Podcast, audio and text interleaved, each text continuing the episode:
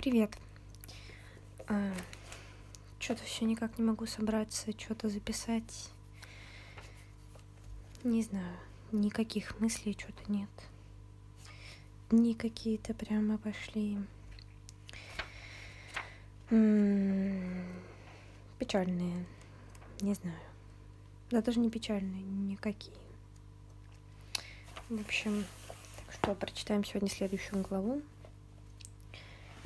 Глава четвертая. Один серый день сменялся другим, но дождя не было. Мрачные тучи плыли по небу одна за другой, а под ними лежала земля и ждала.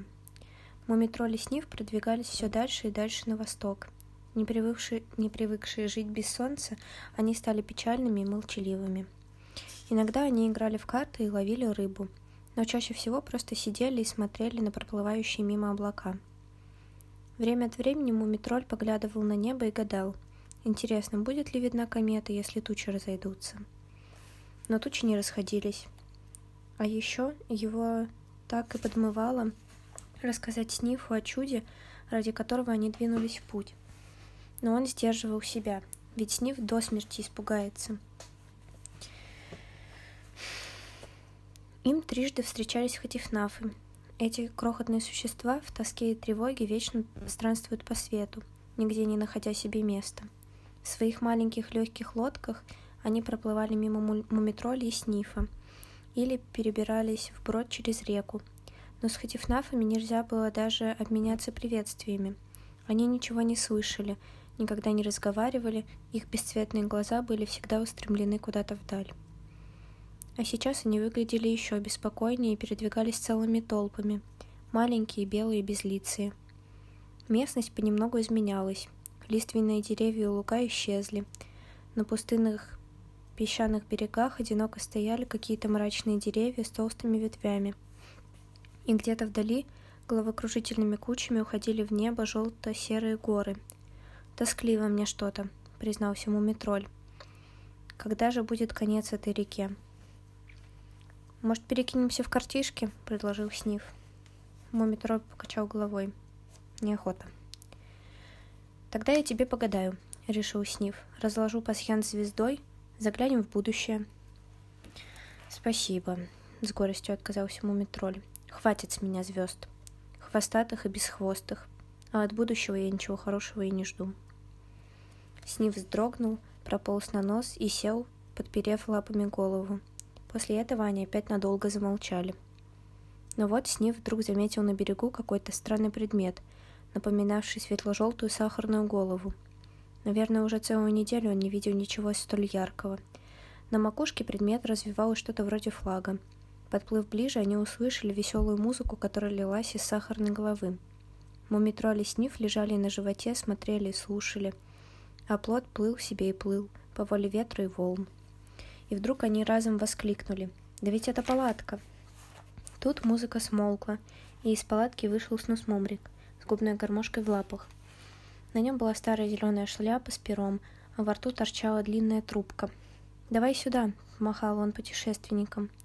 Мумитроль переложил руль, плот развернулся и пристал к берегу. «Привет!» — сказал Снусмумрик. «Очень рад вас видеть. У вас случайно нет на борту кофе?» Да целая банка, с жаром ответил Снив. И сахар есть. А ты как? И живешь один в этой глуши? спросил Мумитроль. Живу понемножку, где придется, отвечал Снусмомрик, заваривая кофе. Сегодня здесь, завтра там. Брожу себе и брожу. А набреду на приятное местечко, ставлю палатку и играю на крупной гармошке. «Ничего себе приятное местечко», — удивился Сниф, оглядываясь. «Здесь красиво», — возразил Снусмомрик. Какое чудо хотя бы вон то черное бархатное дерево на серебристо-сером фоне. Или горы вдали, когда они наливаются пурпурным багрянцем. А иной раз в реке отражается большой синий буйвол. А ты случаем не того, а, не пишешь стихи? Съязвил Сниф. Занимаюсь всем понемножку, совсем не обидевшись, отвечал Сносмумрик. Когда чем придется? — а вы, как я вижу, первооткрыватели? Что же вы намерены открывать? Мумитроль кашлянул и сделался ужасно важным. Все что угодно, сказал он. Звезды, например. Снус Мумрик оживился. «Звезды? Тогда вы непременно должны взять меня с собой. Ничего так не люблю, как звезды. Перед тем, как уснуть, я всегда смотрю на звезды и гадаю, кто там живет и как бы до них добраться. Небо кажется таким дружелюбным, когда в нем полно маленьких глазок. «Звезда, которую мы ищем, не очень-то дружелюбная», — сказал Мумитроль. «Скорее наоборот». «Что такое?» — всполошился Сниф. Мумитроль покраснел. «Я... ну, это самое... ну... Я имел в виду звезды вообще. Большие, маленькие, дружелюбные, враждебные, ну и прочие». «А что, бывают и враждебные?» — спросил Снус Мумрик. «Да, те, что с хвостом», — сказал Мумитроль. Сниф так и засверкал глазками. «Ты что-то от меня скрываешь», — сказал он, и обличительным тоном «Мы повсюду видели хвостатые звезды, а ты, знай себе, твердишь, что это ничего не значит». «Ты еще слишком маленький, чтобы все знать», — оправдывался Мумитроль. «Это я-то? Я-то маленький?» — наскакивал Сниф. «А по-твоему, справедливо взять меня в экспедицию и не сказать, что же мы будем открывать?» «Не волнуйся, дорогой мой», — сказал Снусмумрик. «А ты, Мумитроль, сядь и расскажи, в чем дело». Мумитроль налил себе в чашку кофе, уселся поудобнее и рассказал о своем разговоре с андатром. А потом я спросил у папы, опасны ли кометы, продолжал он. А папа сказал, они опасны, потому что как сумасшедшие мечутся по вселенной и тащат за собой огненные хвосты. У других звезд постоянные орбиты, и они ходят по ним, как поезда по рельсам – а кометы рыщут повсюду и выска... э, выскакивают там, где их меньше всего ждут. «Совсем как я», — усмехнулся Снус Мумрик. «Своего рода небесные бродяги». Мумитроль с неодобрением взглянул на него. «Не так уж это смешно. Если комета врежется в землю, произойдет страшная катастрофа». «И что будет?» — шепотом спросил Снив. «Все разлетится в дребезги», — мрачно изрек Мумитроль. Наступило долгое молчание. «О, Затем Снусмумрик медленно произнес. «Какая жалость, если земля расколется. Она такая хорошая». «И мы тоже», — шепотом сказал Сниф. Он совсем расстроился. Зато Мумитроль, поделившись своим секретиком с другим, прямо-таки воспрянул духом. Он приосанился и сказал. «Вот поэтому-то и мы и хотим разыскать обсерваторию в одиноких горах». «Горах? В одиноких горах», по-моему, горах.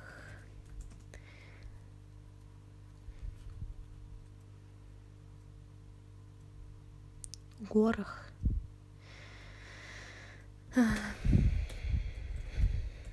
Учим русский in real life.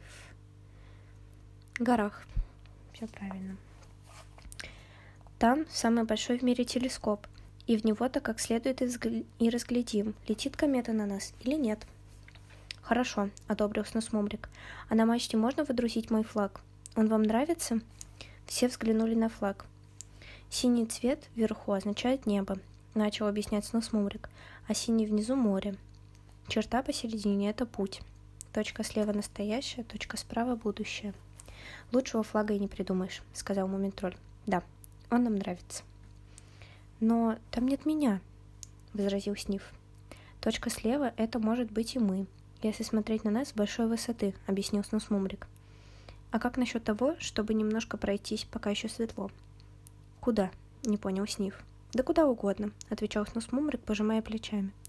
«Но раз уж тебе непременно нужна цель, можно дойти до ущелья с гранатами». «С гранатами?»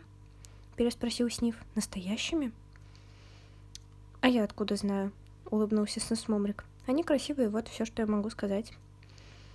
И они нравились а, и они направились вглубь пустынного края, осторожно ступая меж обломками скал и колючими растениями. «Как жалко, что нет солнца», — сокрушался снос Мумрик. «А то гранаты бы сверкали вдвое ярче». Сниф не отвечал, и лишь усы его встопорщились от ожидания. Наконец добрались они до дикого ущелья, дно которого сплошь было сплошь изрезанным трещинами. В сумерках здесь было до жути тихо и пусто, и путешественники разговаривали шепотом. «Здесь?» — тихо сказал Снус Мумрик. Они наклонились и посмотрели. Внизу, в узкой расщелине, рдели мирады гранатов. Они тускло мерцали во мраке, словно огненные цветы. И Мумитроль подумал о черной вселенной, в которой сверкают тысячи маленьких комет. О, прошептал Снив. И это все твое? Мое, пока я здесь, небрежно ответил Сносмумрик. Я владею всем, что вижу, и даже тем, о чем думаю. Я владею всем миром. А можно мне взять немножко? Аж задрожал Снив. Тогда я смогу купить настоящий парусник или финские санки. Бери сколько хочешь, засмеялся Сносмумрик. Снив начал потихоньку спускаться в расщелину. Он оцарапал себе нос и несколько раз чуть не упал. Но страсть гранатам придавала ему, ему мужество. Наконец он спустился вниз, ахнул от восхищения, с дрожащими лапами принялся сгребать искристые камни. Сверкающая груда все росла и росла, а Снив все метался по расщелине, онемев от счастья.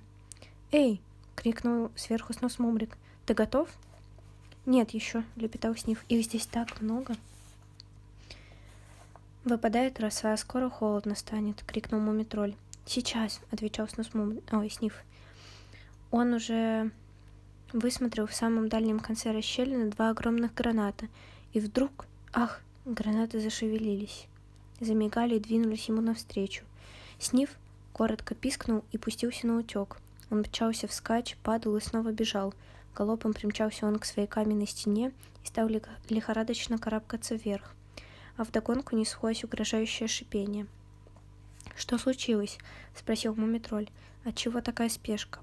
Снив не отвечал и все карабкался вверх, а перевалив через край расщелины, жалким видом рухнул на земь. Мумитроль с Мумрик переглянулись через край и посмотрели вниз. Там, над грудой гранатов, сидел гигантский ящер. «Боже мой!» — прошептал Мумитроль, а Снив сидел на земле и ревел. «Теперь все позади», — успокаивал его Нусмумрик. «Не плачь, дружок». «Гранаты», — хлюпал Снив. «Я так и не взял с собой ни одного камешка». Сносмумрик подсел к нему и ласково сказал. «Знаю, знаю. Жизнь страшно осложняется, когда хочешь обладать вещами. Носить, держать их при себе. Но вот почему я только смотрю на вещи, а когда снимаюсь с места, уношу их в своей голове. По-моему, это куда приятнее, чем таскаться с чемоданами». «Я же мог бы носить их в рюкзаке», — мрачно возразил Снив. «Смотреть на вещи одно, а держать их в руках, знать, что они твои собственные, совсем другое». «Ничего, Снив, не горюй», — утешал его мумитроль. «Сокровища нам еще попадутся. А теперь пойдем, становится холодно и страшно». И они побрели по меркнущему ущелью, задумчивые и чуть печальные. М -м -м. Чувствую себя Хатифнафом, В общем, глава вроде ничего.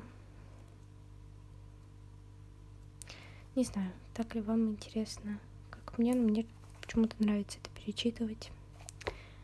В общем, же в надежде, что какая-то ясная мысль посетит мою голову и о чем-то смогу рассказать. Пока.